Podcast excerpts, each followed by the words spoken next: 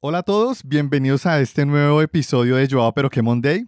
Hoy nos vamos a concentrar en hablar de la zona de confort. Es viendo la zona de confort desde una perspectiva diferente.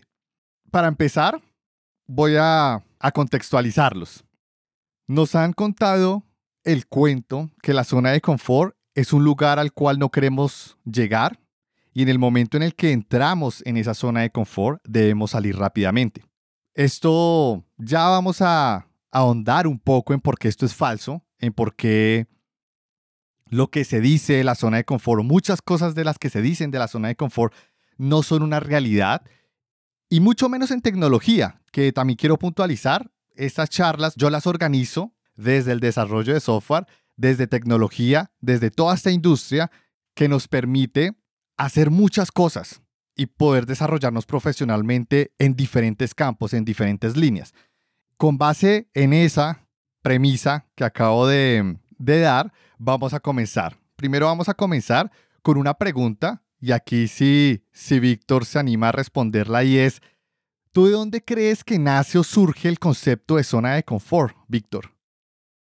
Pues tengo una idea que pues ha, surgido en el ámbito profesional, ¿no? Que que, este, que se fue adoptando con, también con la llegada de, de que pasó la, la, Segunda Guerra Mundial, ya que incluso en muchas empresas pues se tomaron este, pues muchas frases ¿no? de estrategia y, cosas así, se adoptaron a las empresas. Entonces tengo la idea de que posiblemente fue después de la Segunda Guerra, en el ámbito profesional, que mucha gente ¿no? que cambió ¿no? de ser, por ejemplo, generales o soldados y entraron en un puesto y pues que tenían, ¿no? Estaban acostumbrados a tener en esa zona de, pues, de conflicto y se hacían como pues conformes, ¿no? Con lo que ya tenían establecido y pasaron al ámbito profesional en una empresa o en un trabajo. Entonces podría ser que este, en ese caso se haya tomado, ¿no? La zona de confort en esos dos aspectos, por decirlo así. Ok, genial. Va por ahí, va por ahí. No es tan así según lo que yo encontré porque si uno indaga y sigue profundizando puede encontrar muchas líneas, pero pues yo me ubiqué o decidí elegir una específicamente. Y es que mm, data de un experimento en psicología realizado en 1908, es decir, plena o comenzando Primera Guerra Mundial, por los psicólogos Robert y John a algo llamado hoy día como ley de Yerkes y Donson, que son los apellidos de, de Robert y John. Y habla de la relación empírica entre la presión y el rendimiento. Yo cuando leí esto y busqué el, pues el estudio de esa época, es bastante resumido, me di cuenta que mm, me hizo, me, me hizo cuestionarme, me hizo hacer varias preguntas, de las cuales pues quiero discutir el día de hoy con todos ustedes y que también se animen a participar. Y es que dentro de lo que yo encontré hay una parte que dice, cito, la ley dicta que el rendimiento aumenta con la excitación fisiológica o mental, pero solo hasta cierto punto. Es decir, necesitamos mantener ciertos cambios constantes para supuestamente mantener una excitación o un grado de interés y motivación. Es decir, que todo esto que se indagó o se investigó en su momento se basa en la productividad. En el estudio hablan que, cito, con un nivel de estrés moderado, el rendimiento y la motivación serán óptimos, lo cual hace que me pregunte y les pregunte, ¿la zona de confort es mala para el empleado o para el empleador? Ahí es cuando ya empiezas a, cuestionarte. Víctor, ¿tú qué piensas? Bueno, primero que nada es una excelente pregunta. Diría que, pues viéndolo pues, a nivel económico, afecta más a, la empresa. Y viendo ahora sí que del lado personal, pues obviamente que sería ya al empleado. Pero sí, bueno, ahora sí que dependiendo de quién, qué, qué enfoque le queremos dar, es donde realmente tiene la importancia. Exacto, es del enfoque, muy bien. Porque finalmente, para la empresa, tener personas que estén en la zona de confort no es ni malo ni siquiera, porque mm, para ellos van a mantener como una línea de productividad constante. Y recuerden que una de las métricas de mm, la bolsa o estos índices, pues es que tú puedas asegurar de alguna forma rendimiento y mantener una, un crecimiento constante o unas actividades constantes a lo largo de un periodo de tiempo. Claro, hay apuestas a crecer año contra año, dependiendo de la demanda del mercado, pero pues mantener estas personas depende de la estrategia y depende cómo lo hagas, pueden ser buenas y malas, y también depende de la persona, puede ser buena o mala, una zona de confort. Pero igual la pregunta sigue abierta y ya la vamos a ir decantando con el resto de pasos. Dale, Daniel, ya puedes desbloquear tu micrófono. Hay, un, hay, un, dicho en México, imagino que no todos aquí son mexicanos, hay un dicho en México que, dice, camarón que se duerme se lo lleva la corriente. Y bueno, pues ese es, eh, eh, esa es, yo creo que esa es la zona de confort. Alguien que se queda dormido, alguien que se queda demasiado cómodo pues puede eh, ser dirigido a un lugar donde, donde no le vaya tan bien o, o por lo menos que no llegue a donde sus propias expectativas eh, lo querían llevar. Y en cuanto a lo que preguntabas de que si es mejor, eh, vamos, si, si, salir de la zona de confort es mejor para la persona o para la empresa, yo creo que es indistintamente bueno para, para todos. Genial, Daniel, gracias. Sigue Víctor y después Héctor. Dale, Víctor. Pues continuando así con la línea que mencionabas de este, las empresas y para el empleado, pues la zona de confort yo la veo que pues actualmente eso ya no se debería tomar tanto en cuenta, puesto que pues actualmente se ha visto que los avances tecnológicos, como también este, los estudios, cosas que se, que se desconocían del cerebro, pues hemos visto que actualmente pues se van eh, innovando y vamos aprendiendo cosas nuevas, como que el ser humano va aprendiendo cosas ah, pues a pasar de los años y que igual las neuronas, ¿no? O sea, no, no, a pesar de que unas mueren, vuelven a surgir unas, así sean hasta que tengas 40, 60 años de edad. Entonces, por, lo, por ende, pues también nosotros aprendemos algo nuevo, ¿no? Entonces, como en esa zona de confort, pues también digo que debemos tener que eh, establecer una, un concepto claro para que no se divague, porque yo siento que también se confunde con estabilidad, este, zona de confort o, o bienestar, o, o, seré yo el que la estoy confundiendo, pero creo que también hay que tener como esos límites para poder este, tener claro qué, es más o menos y pues de ahí partir el tema también en eso y no confundirlos. Yo creo que también mucha gente a veces no le queda claro. A mí, por ejemplo, a veces, a mí me pasó, yo también dije que estaba en mi zona de confort, porque como dice este, el buen Daniel, pues me siento como camarón, ¿no? Que se está durmiendo y pues en algún momento pues algo va a ocurrir y sí, sí pasó porque eh, yo sé que, por ejemplo, Héctor Vega, que nos está escuchando, él, este, pues también estudió administración y pasó al lado de programación. O sea, pasar de una carrera, yo también, por ejemplo, soy administrador, y pasar de una carrera a, otra, que es este, programación y tecnología, que pues, son dos cosas muy distintas, es, es, como pues actualizarte, ¿no? Y decir, ok, me salí de mi zona de confort y pasar a otra, otra área que, que es muy diferente. Entonces yo creo que también eso también me, me llevó a pasar. Entonces entiendo también a veces que suele pasar esa confusión y pues verlo también, como dices, desde otra perspectiva, pues me agrada mucho. Sí, buen punto, buen punto, Víctor. Dale. Y ahora le toca el turno a Héctor. Este, mira, yo creo que el salir de la zona de confort es muy, muy importante. Ya sea que tu empresa te lleve a salirte de la zona de confort o tú personalmente quieras salir de tu zona de confort. Eh, ¿Por qué? Tú tienes que estar evolucionando constantemente.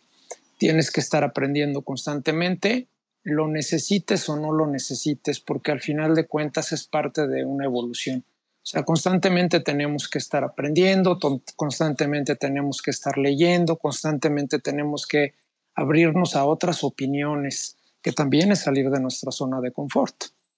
Ahora, sobre tu pregunta específica de ¿le conviene a la empresa o no?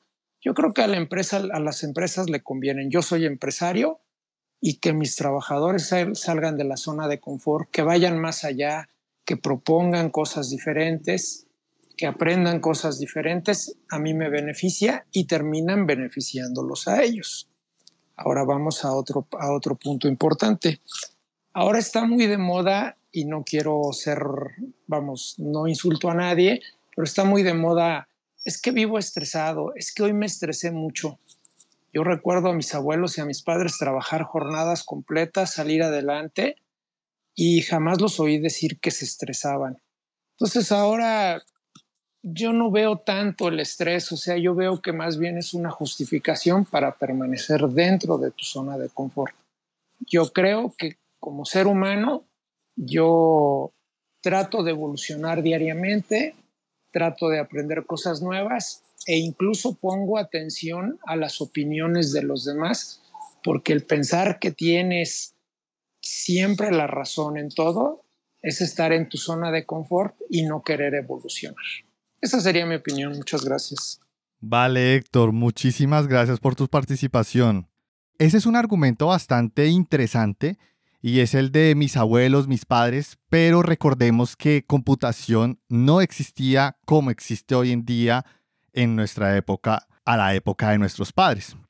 La capacidad cognitiva que se requiere para resolver problemas de tecnología y de computación están extremadamente lejos de lo que en algún momento se requería antes.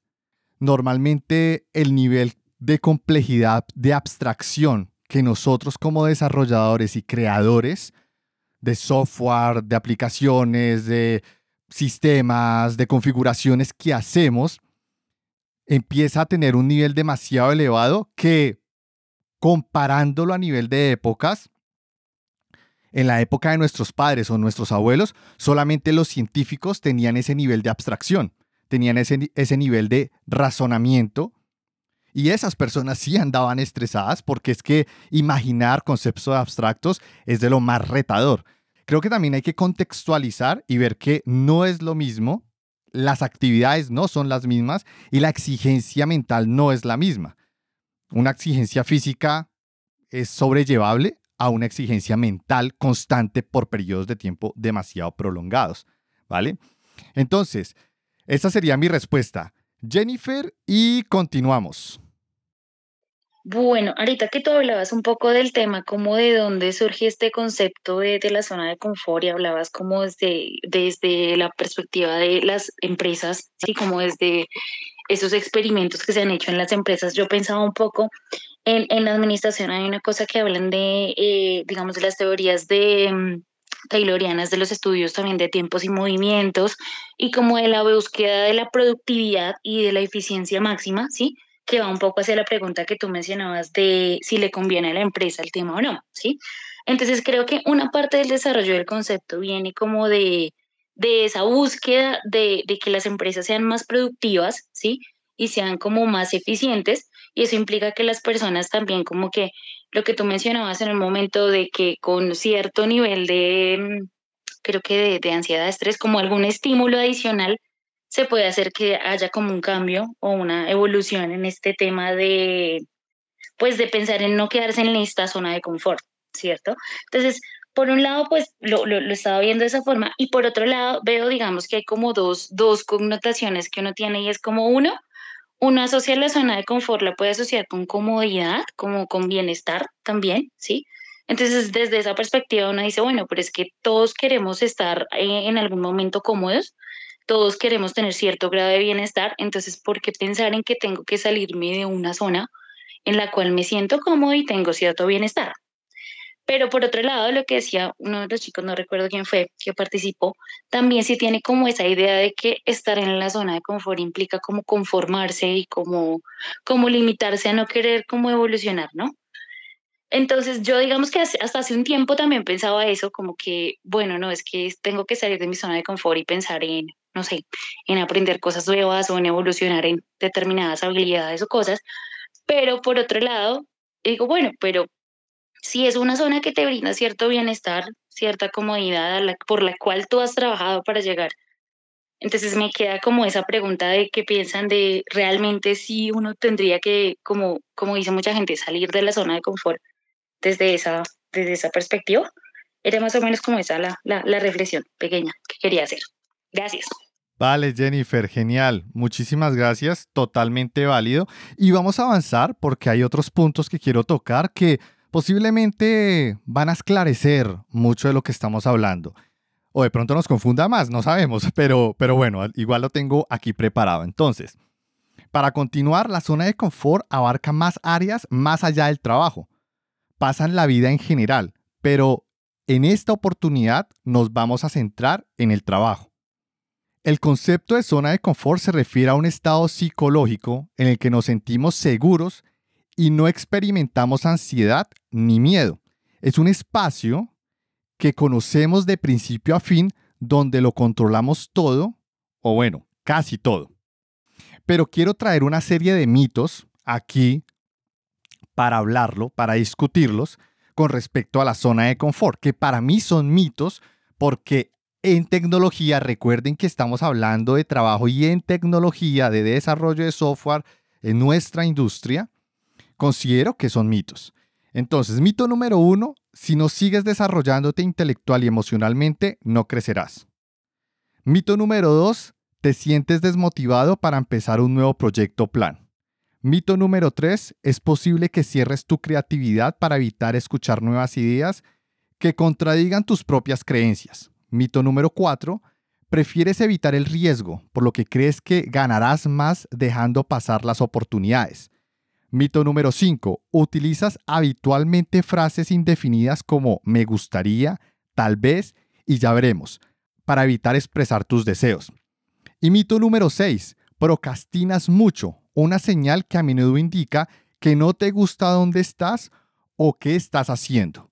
Esos son los mitos que traigo para que los discutamos, para que charlemos, porque para mí son mitos. Entonces, Víctor, dale, bueno, eh, yo quiero empezar también con procrastinación, ya que también sí, sí va muy, muy, este, eh, bueno, en relación, ¿no? Con la zona de confort, porque pues sí, todos tenemos con, quedamos, quedamos con esa idea de que estar en esa zona de confort es como en, en un, stand-by o en el limbo de, de, tu vida rutinaria, ¿no? Pero, por ejemplo, en el ámbito profesional, por decirlo así, de, laboral, pues eh, no, no estás creciendo pero entonces evitas muchas cosas, ¿no? Este, postergas el hecho de no presentar, por ejemplo, algún curso que la empresa está ofreciendo para que tú crezcas profesionalmente, ¿no? Y eso también va a relación, ¿no? Con el desarrollo profesional que, que pues, o bueno, más bien, este, que, que, nos planteamos, ¿no? Como, como, pues, este, trabajadores, ¿no? Ya que sea que también incluso quieras ser emprendedor, pues tienes que desarrollar e, ese, ese conocimiento y también, pues, a, tener ese, ese miedo, a presentar ese miedo, pues no nos atrevemos, ¿no? Entonces postergamos aún más, eh, pues enfrentarnos a esa situación. Entonces creo que también este es un tema muy importante, pero que también estaría muy largo para seguir hablando, por decirlo. Pero me gustaría escuchar la participación de los más compañeros. Vale, genial, Víctor. Escuchemos a Josué. Adelante. Bueno, son tres, cuatro puntos importantes que de todo esto que hemos hablado. El primero, eh, el concepto ha cambiado. Me gusta mucho hablar con historias más con las propias.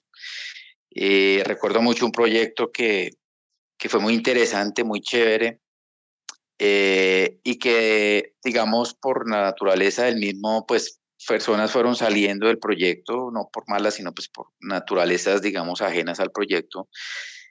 Y, al final, pues quedé yo en cargo de todo el, desarrollo del sistema. Pero ya llegó un punto donde yo me sentí como estancado, eso es algo que le pasa a todo el mundo, eh, y yo le preguntaba mucho al, al, gerente o digamos a, las personas encargadas del proyecto que qué seguía. Para ellos realmente el que yo me quedara ahí haciéndoles desarrollos evolutivos y cosas así muy, muy sencillas era algo que, que les servía, pero finalmente en mi pensar y mi sentir yo decía, pero yo aquí estoy como, como estancado.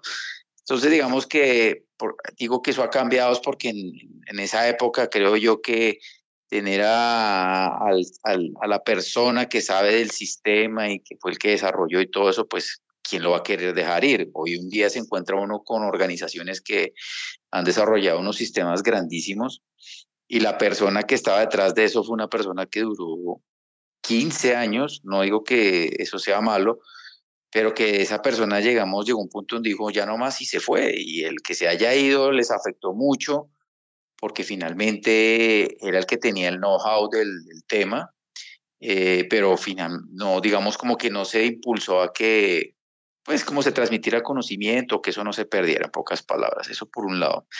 El segundo, pues a mí me parece que todo el tema de, de aprendizaje, de todo ese tipo de cosas, y eso está asociado a una curva de crecimiento que siempre tiene como una inclinación, pero llega a un punto donde se nivela.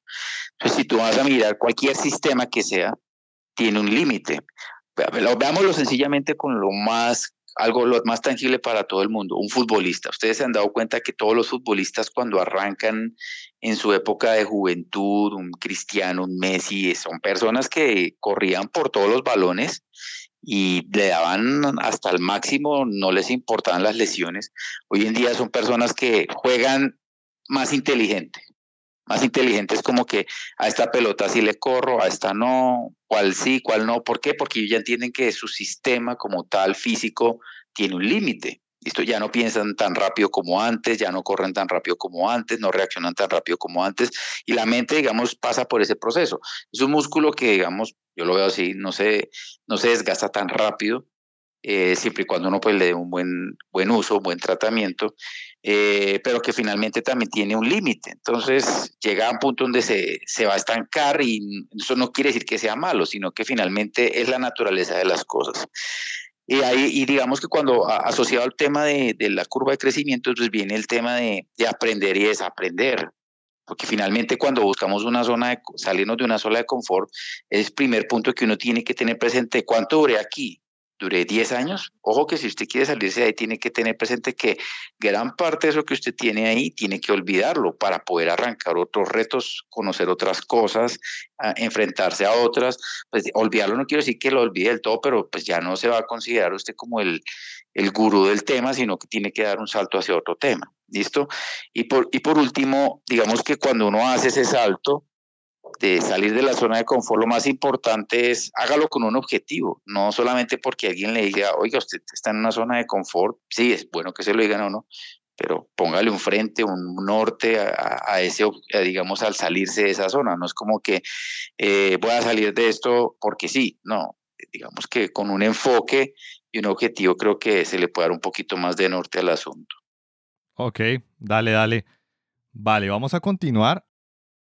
Todos estos mitos entran en la presunción de que la persona una vez cae en esta zona deja de tener ambiciones y sencillamente se mentaliza en estar allí para toda su vida o gran parte de ella, lo cual sabemos todos nosotros que esto es muy alejado de la realidad y sobre todo en el área de tecnología del desarrollo de software, porque todo el tiempo estamos aprendiendo, además hay lenguajes que ya dejaron de ser versionados, tienen una constante actualización y liberación de nuevas características, como por ejemplo CSS o por ejemplo un JavaScript, que constantemente están evolucionando y tenemos que estar a la vanguardia de esas nuevas características porque nos hacen la vida mucho más fáciles, el código queda más limpio y los sistemas funcionan mucho mejor. Entonces, esa idea al menos en tecnología, no la veo que si entras a una zona de confort ya pierdes toda ambición. La verdad, no, pues nunca me ha pasado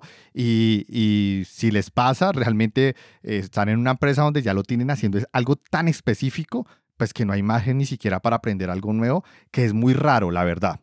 Permanecer en la zona de confort no significa ser mediocre.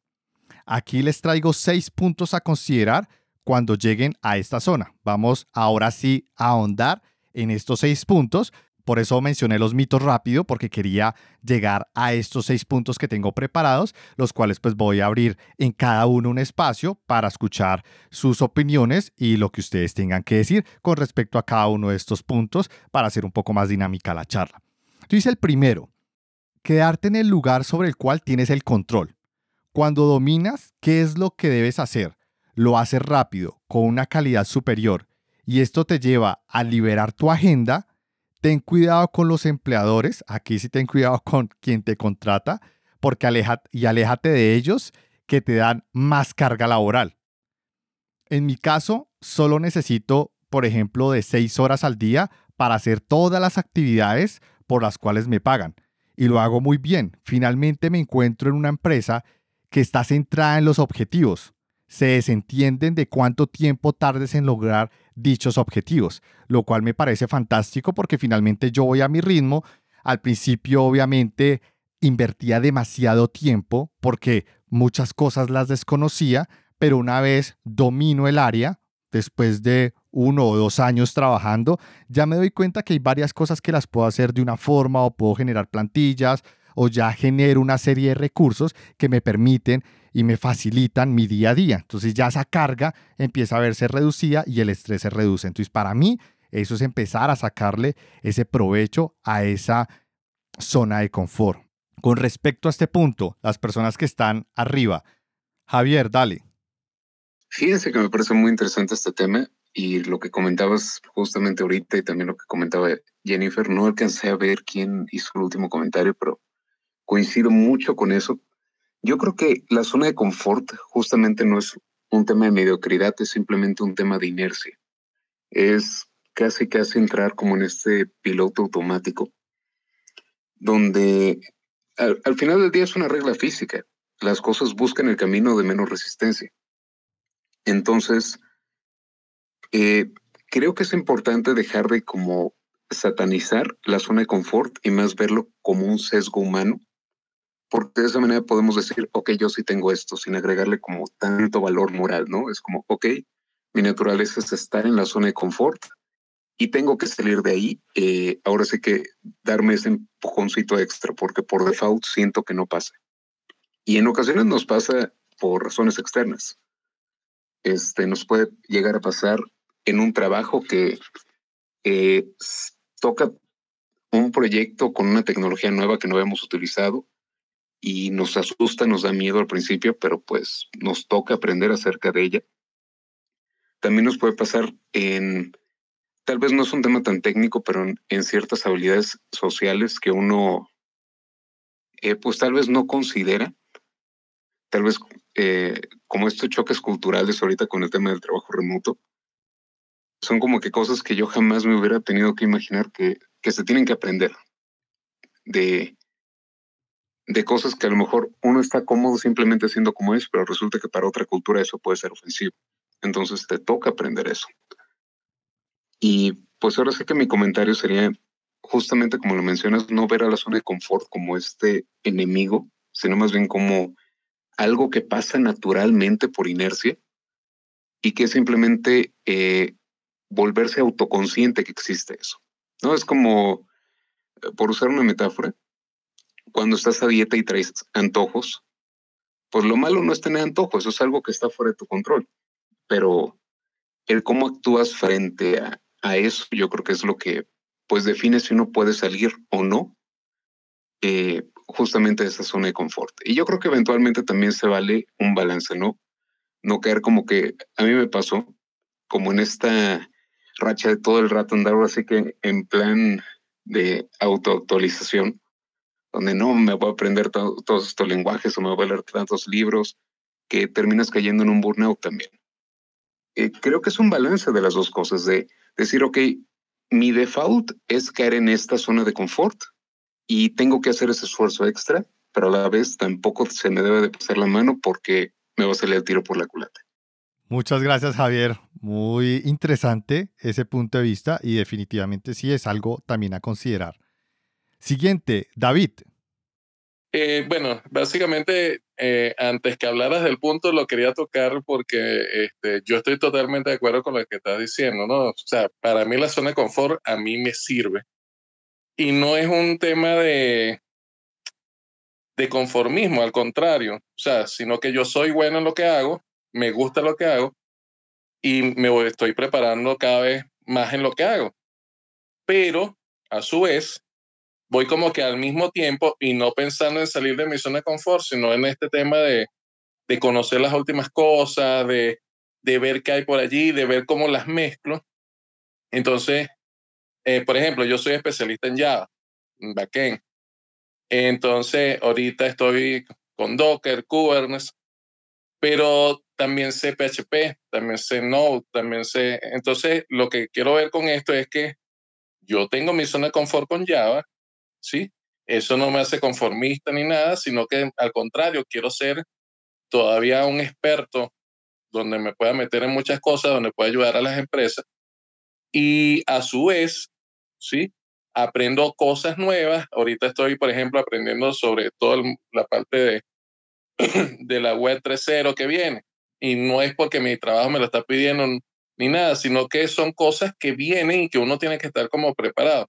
Entonces yo creo importante también que la zona de confort nos las ponemos nosotros, pero no tiene que ver simplemente con, con dónde estás parado, porque como tú decías, yo disfruto lo que estoy haciendo, yo aprendo con lo que estoy haciendo, pero, ¿sí? Eso no significa que, ah, no, bueno, voy a aprender eh, sobre la web 3 y me voy a ir a trabajar como junior para salirme de, de donde estoy ahorita con Java. Entonces, yo creo que eh, eso es importante que lo veamos y que, y que tengamos esa distinción. Yo puedo estar en mi zona de confort, yo le puedo sacar provecho a mi zona de confort, yo puedo aprender en mi zona de confort, yo puedo mejorar en mi zona de confort, pero este, a su vez puedo ir viendo otras cositas que no necesariamente significan que me voy a salir a mi zona de confort, sino que me da un valor agregado a la hora de, mira, vamos a hacer esto. Ah, mira, no sé, Java también lo tiene, por decir. Ok, no, comprendido, comprendido, David. Y sí, tienes toda la razón, o sea, es expandirlo. Y de hecho hay un punto específicamente allí que ya vamos a tocar. Voy a continuar con el siguiente punto y es, sientes que has logrado todas tus metas. Esta es la mentira más grande de la zona de confort. Jamás se siente eso, y menos en tecnología. Todo el tiempo tenemos ideas y nuevos objetivos que queremos alcanzar. Ten cuidado con acumularlos sin alcanzar ninguno. Y acá, por ejemplo, por eso, qué pena, David, te interrumpí un poco porque pues ese es el punto 2 y es que tú puedes aprovechar, ¿sí? Tu zona de confort y esas metas adicionales y esas eh, cosas adicionales que quieres aprender, pues lo puedes hacer desde esa zona, ¿sí? Y puedes expandirla. Entonces, me parece un punto bastante interesante y además lo tocas y muy específico a tu caso que lo narras, que tienes una serie de conocimiento y estás haciendo y estás creciendo esa zona de confort, ¿vale? Voy a pasar de una vez al tercero, porque pues prácticamente ya tocamos el segundo, y es, sueñas mucho, haces poco. Este sí es un problema al cual te puedes enfrentar cuando estás en esta zona.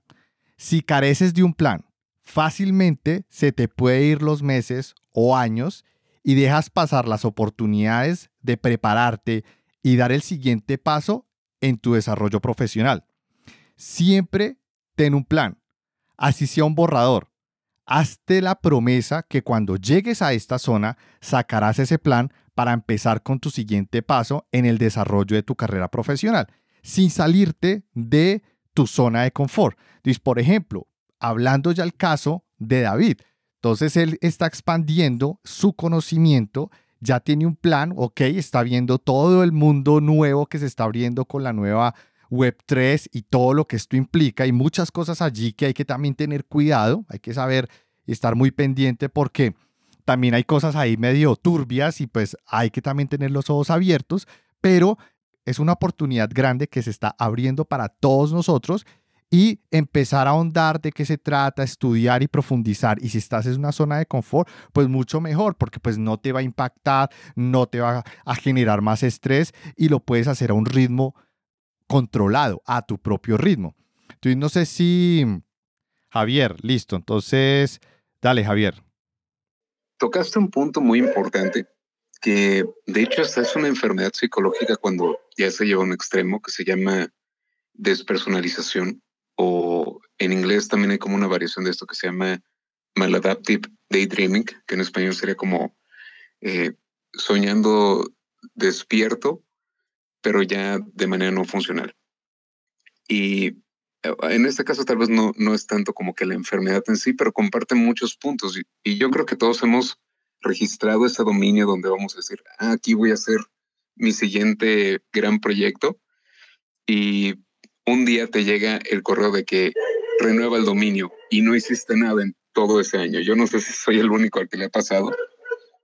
Entonces, creo que es muy importante eso que comentas de las ideas sin un plan para tenerlo en acción, pues no son muy útiles. Eh, es muy, muy importante aterrizar estas ideas que vienen como que muy abstractas, muy difusas, a algo concreto. Y algo que a mí me ha ayudado bastante en eso es bajar un poco las expectativas, porque hay esta expresión en inglés que es lo enemigo eh, de lo, la perfección es lo enemigo de lo bueno porque en ocasiones nos caemos en esta idea de que todo tiene que ser perfecto, todo tiene que tener las circunstancias ideales. Y pues eso nunca llega. El mundo real es caótico. A lo mejor ustedes dicen, bueno, es que yo haría este proyecto si ya supiera Docker, si ya supiera este un framework extraño, ¿no? Como ahorita con Solana y todo eso. Y a lo mejor no necesitas eso, simplemente necesitas iniciar, eh, agarrar momentum y para eso necesitas más o menos hacer un plan, pero que se traslade en acción al final del día. Sí, Javier, muy buen punto. Muchos de nosotros hemos comprado dominios y decimos, oh, esta es una super idea, tengo el super nombre y como bien nos decimos a nosotros mismos, en algún momento le va a sacar tiempo. Y pasa el año, tal cual, y no se hizo absolutamente nada, ni siquiera se aprendió lo que debíamos aprender para poder lograr sacar ese proyecto que era el superproyecto. Creo que a todos nos ha pasado, a mí me ha pasado, ya en este momento de mi vida no, tengo un solo proyecto al cual estoy dedicándole suficiente tiempo, tengo un solo dominio, bueno, tengo dos dominios, tengo el dominio de Joab Pixeles, que es pues mi nombre, que simplemente es donde tengo una serie de cosas ahí publicadas y lo que hago si tengo una idea, creo subdominios y ya, creo subdominios sobre el principal y le asigno nombres, codenames y listo, no compro más dominios y ya sale. Y tengo otro que ya es un proyecto que estoy construyendo personal que, mm, que es algo a lo que ya le estoy dedicando más tiempo. Pero son dos y ya, y los estoy usando, los estoy construyendo y también como tú dices, construir dedicar tanto tiempo a pensar en hacer las cosas sin llegar a ejecutarlas es un problema muy grave porque hasta pierdes plata, pierdes tu tiempo y llega un punto donde te defraudas a ti mismo y eso es hasta peor porque te vas a impactar, te vas a estresar, te vas a deprimir, te va a ansiedad porque vas a decirte a ti mismo, no he aprendido lo suficiente, no tengo tiempo y puede que sí lo hayas tenido, pero no lo supiste aprovechar. Como veo que no hay otras manos levantadas, voy a pasar al siguiente punto. Tener un segundo trabajo cuando te encuentras en esa zona. Este estuve tentado yo a hacerlo. Entiendo ese impulso de tomar un segundo empleo, dado que te sientes culpable de ganar mucho, entre comillas, al hacer poco. Si lo haces rápido y fácil es por tu experiencia. Esa sensación de culpa puede llevarte a una sobrecarga de trabajo. No sé si a ustedes les ha pasado que cuando estaban en un trabajo o en un rol en el cual pasó un año o dos años y ya de alguna forma lo hacían muy rápido, lo dominaban, lo sabían darle todas las vueltas y lograr el objetivo en muy poco tiempo, empezabas a sentirte culpable porque prácticamente no le estabas dedicando nada de tiempo estabas ganando lo mismo y empezabas a recibir trabajo. Es que ni siquiera te asignaban trabajo. Tú simplemente decías, bueno, no tengo nada que hacer para ver si te asignaban más. Yo, a mí me pasó eso, ya no lo hago porque ya valoro mi trabajo, pero creo que es un punto también a considerar. Entonces, voy a darle la palabra a Víctor y luego a David, que me acaban de alzar la mano. Víctor. Vale, eh, perfecto. Bueno, quiero este, aclarar algo, este, justamente pensando en todo lo que pues, he visto en administraciones y en mi carrera, eh, pues se asocia mucho con la zona de confort, con, con, las necesidades, ¿no? De, o la pirámide de Maslow, que, que pues incluso creo que pues, no la conocen, pues pueden googlearlo, que obviamente pasamos de necesidades, ¿no? De las fisiológicas hasta este, sentirse autorrealizados. Eh, eso también se puede ser transferible a ciertas áreas, desde la zona de recursos humanos, este, marketing y tecnología. Entonces, eh, yo creo que también eh, quiero, pues, saber si, si aporto algo, espero que sí, que, separar, ¿no? Que es, que es este, la zona de confort, o sea, sentirse confortable, ¿no? En la situación en la que te encuentras, en una zona de placer, por decirlo así, porque ya te sientes autorrealizado, ¿no? Con, con, eh, basándonos en esta pirámide de Maslow.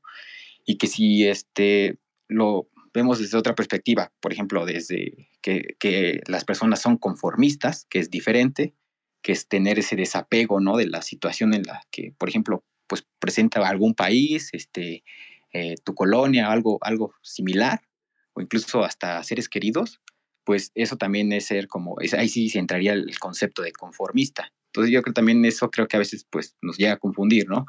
Y hay otro que también, este, creo que también es, este, que, que ser el conformismo, de que, pues, a pesar de que te sientes en tu trabajo bien em, y estable, por decirlo así, con, con, lo que tú realizas, y pues que no avanzas, pues ahí sí sería como estar en, ser, ser como en ese eh, conformismo, ¿ok? Comprendo, comprendo, Víctor. Sí, sí, tienes toda la razón. Es un muy buen punto a considerar el siguiente punto que tenía y era la zona la puedes expandir. Traer algo de caos controlado a esta zona es lo mejor que puedes hacer, ya que vas a aprender algo nuevo, pero siempre contando con la protección y comodidad de lo que ya dominas. Muchas veces nosotros nos encontramos en ciertas situaciones donde ya dominamos nuestro entorno, nuestras actividades y de alguna forma entramos como en ritmo. Y esto puede ocurrir en seis meses, en un año, indiferentemente del tiempo en el que ocurre, ustedes pueden aprovechar ese momento en el que lleguen para expandirse un poco. Si ustedes solamente desarrollan para back o solamente desarrollan para front, empiecen a unirse al otro equipo, a ver qué es lo que hacen, cómo lo hacen, por qué lo hacen, cómo llegan los requisitos y empiezas a expandir esas capacidades intelectuales, esas capacidades cognitivas, esas capacidades profesionales en tu carrera que al final te van a aportar en ese crecimiento, en ese siguiente paso, en ese aumento salarial. Ahora, vamos a continuar con el último punto que tengo en la lista y es específicamente el salario. El salario como motivador para salir de la zona de confort. Y es claro que hoy en día hay un incremento acelerado de salarios, de ofertas laborales constantes que te hacen querer ir por ellas todo el tiempo. Debes poner en consideración que puedes estar afectando a largo plazo tu CV o tu currículum. Aquí hago referencia con este punto. Está bien si entras a una empresa, dura seis o un año y vas por otra con un mejor salario, pero hacer esto por varios años, imagina este caso, imagina que ya llevas dos o tres años cambiando constantemente de empleo. Jamás te has dado la oportunidad de llegar a esta zona de confort o cuando llegas inmediatamente cambias. Ahora tu currículum o tu CV solo tiene experiencias promedio de siete meses en diferentes empresas. Eso no es buen mensaje para las empresas ni para los reclutadores. ¿Por qué? Porque también una empresa quiere que tú crezcas dentro de la empresa por cierta cantidad de años para que también haya una mutua retroalimentación de beneficios, ¿sí? Y de esa forma en que se van a, van a ganar mutuamente, tanto tú con experiencia como la empresa con tu ejecución, con tus labores, con tu valor como empleado. Entonces, también tienen que tener en cuenta ese punto porque puede que ni siquiera estén llegando a la zona de confort por querer estar cambiando rápidamente y por querer tener mayores ingresos, que no está mal, está bien, como les digo, pero tengan en consideración cómo están dejando ese currículum, esa historia en su expediente de experiencia laboral, que es algo muy importante a considerar. No sé si habían contemplado esa posibilidad Dale, Javier.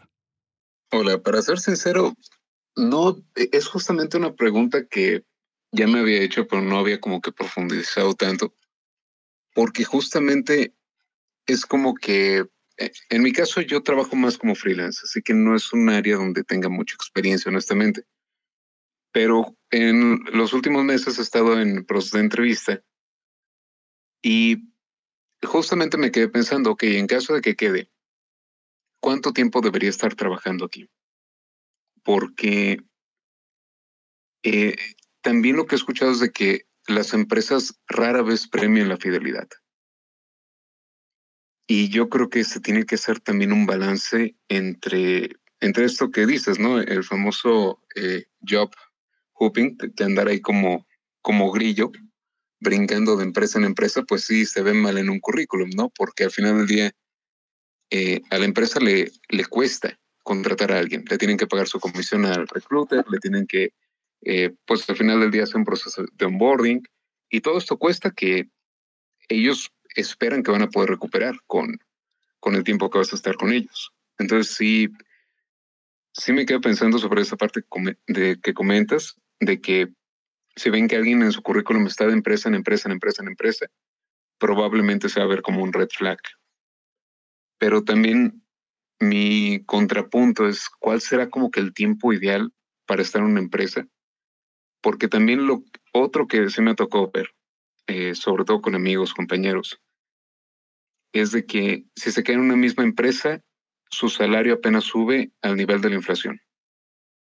Mientras que si, si cambian una empresa eh, para casi que la misma posición, su salario sube un 20%, un 30%.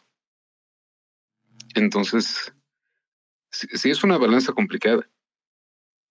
Pero, pues como bien mencionas. Es, también importante tener eso en cuenta, no de irse nada más como por esta ilusión del 20, 30% más, sino de qué puede decir a largo plazo de tu capacidad como profesional y que puedas asustar a un prospecto que vamos a suponer que es la empresa de tus sueños, que es la empresa donde dices, ¿sabes qué? Si yo me fuera a retirar una empresa sería esa, o trabajar a lo mejor cinco años, y que por el hecho de estar en tantísimas empresas durante tan poco tiempo pueda llegar a asustarlos. Muy buen punto, Javier, muy buen punto, y te voy a responder con una experiencia, y es que yo estaba trabajando como freelancer en, una época de mi vida. De hecho, eso sí no lo conté en los anteriores Space, donde narré un poco de mi historia laboral y de emprendedor, pero tuve una época de freelancer en la cual se me presentó la oportunidad de trabajar en un área técnica de una contratista y una petrolera acá en Colombia, en una época donde estaban pagando bien, pues bien entre comillas, para alguien nuevo, porque yo no había ni siquiera en esa época terminado ni siquiera la tecnología, pero la oportunidad se presentó. Más o menos me pagaban 800 dólares. Y era un área donde yo analicé y dije, yo acá puedo ganar plata y hacer experiencia y después salirme. Pero también me puse a pensar en ese momento como freelancer y como como empleado, la diferencia salarial es diferente, pero la experiencia y la forma en que estoy trabajando pesa más que el simple hecho de ganar más plata. Entonces lo que hice fue detenerme, rechacé esa oferta.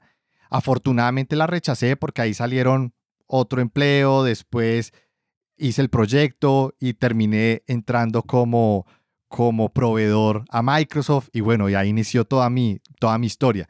Entonces también hay que ponerse un poco a analizar el juego a largo plazo, porque puede que estés sacrificando un futuro próspero por una decisión temporal, emocional, momentáneo. Creo que también es un punto en el cual hay que, hay que analizar mucho, pero sí, tienes toda la razón. Ahora, yo que recomiendo eh, durar en una empresa entre seis meses y un año. Ahora, si ya duraste seis meses o menos de un año en una empresa y pasas a una segunda, dale la oportunidad a esa segunda de al menos llegar al año para que ese currículum no quede con cinco meses, seis meses, siete meses, por lo menos duraste seis, pasaste un año, después otros seis, pasaste un año, ya queda medio, medio presentable, no queda tan mal, sería mi recomendación. Y ahora le doy la palabra a Josué. Gracias. Eh, bueno, respecto a este punto que me parece bastante interesante de, cuánto debe durar uno en, una empresa. Eh, a mí me gusta mucho, como ya lo he dicho anteriormente, hablar con, con analogías o historias, ¿listo? Y, digamos que mucho, digamos, de lo que nosotros hacemos hoy en día lo asocio con, con el fútbol, creo que es algo que todo el mundo puede ver. Entonces, digamos que pensemos en un equipo de fútbol donde tiene la mejor nómina del mundo, ¿listo?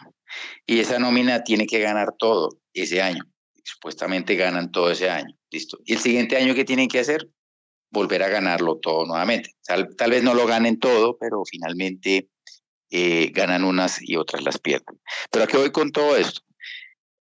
Al final, los equipos pueden tener la mejor nómina, pero si el proyecto que establece como el director técnico, ahí va, digamos que un poquito más arriba de la respuesta, es un, no es un proyecto al cual uno como jugador no le cree, yo creo que ahí está la respuesta de dónde, cuánto tiempo debo estar acá. Entonces, si yo entiendo el proyecto, eh, digamos de una manera, no el proyecto donde estoy, sino el proyecto general de la organización, hacia dónde va, qué busca, cómo busca crecer, y para mí es algo atractivo, créame que uno no va a durar seis meses, no va a durar un año, puede seguramente estar durando más de dos o tres años, ¿listo? Pero eso es cuando uno le plasma en ese proyecto, pero la responsabilidad o la respuesta a eso desafortunadamente no la tiene uno, a menos de que uno la busque, sino es mucho de las cabezas que están arriba. ¿Listo? Entonces, esa es como la, respuesta al, tiempo, pienso yo, de cuánto uno debe quedarse en organizaciones. Crees en el proyecto, entiendes el proyecto y si lo entiendes, crees en él y ahí ya vas a obtener la respuesta. Y, y respecto al hecho de estar cambiando de un puesto a otro, creo que hay muchas digamos, razones por las cuales uno pasa de un trabajo a otro, ¿listo? Pero digamos que lo que siempre he tenido yo como experiencia, yo creo que he pasado por unos seis o siete, ya no tengo la cuenta. No, yo, hay gente que ha pasado por la misma cantidad que yo y en la tercera parte de mi experiencia. Eh, creo que la, el mensaje que uno se debe llevar de fondo es, si estás buscando cambiar algunas cosas, piensa que es una apuesta, no va a haber una, un 100% de garantía en lo que tú estás esperando que vas a obtener allá. Entonces dicen, te vamos a dar un mejor eh, nivel de vida. Pues sí, seguramente el salario es una cosa, pero cuando llegas allá, y he visto muchos tweets de gente que dicen, oiga, si usted estaba bien en un sitio y le están ofreciendo más plata en otro y es un quemadero, devuélvase o haga algo, pero a veces la plata no lo es todo. Entonces, piensen en, hay que pensar en eso también, de que es una apuesta. Eh, si te fuiste porque el jefe te caía mal o te daba, no sé, maltrato, pues eh, eso es una buena razón para salir, sí, pero piensa que en el siguiente empleo puedes encontrarte uno hasta tres veces peor. Yo lo viví, ¿de acuerdo? Eh, y en esa empresa donde estuve, desafortunadamente dije, no, no voy más y eso fue en medio de una discusión que dije, ¿sabe qué? Ya no creo más en esto, no me interesa, me voy y pues no les gustó mucho, pero finalmente yo dije, no, yo aquí me voy a quedar acá, ya me estoy haciendo es mala vida yo a, costillas de otros, no. Gracias. Vale, vale, Josué. Entonces, para finalizar, recuerda que solo tú haces que esta zona se convierta en algo realmente positivo o en algo realmente negativo. Si te organizas, puedes sacarle mucho provecho, tanto que ayudará a crecer reduciéndote el estrés, aprendiendo nuevas cosas, creciendo profesionalmente. Al final tú eres el que le da el sentido a esa, a esa zona. Por eso es pensar diferente con respecto a estas cosas que nos dicen de la zona de confort y es la posibilidad de construir un apalancador para llegar a, esos, a esas metas que ustedes tengan. Y no siendo más, muchas gracias y hasta la próxima. Bye bye.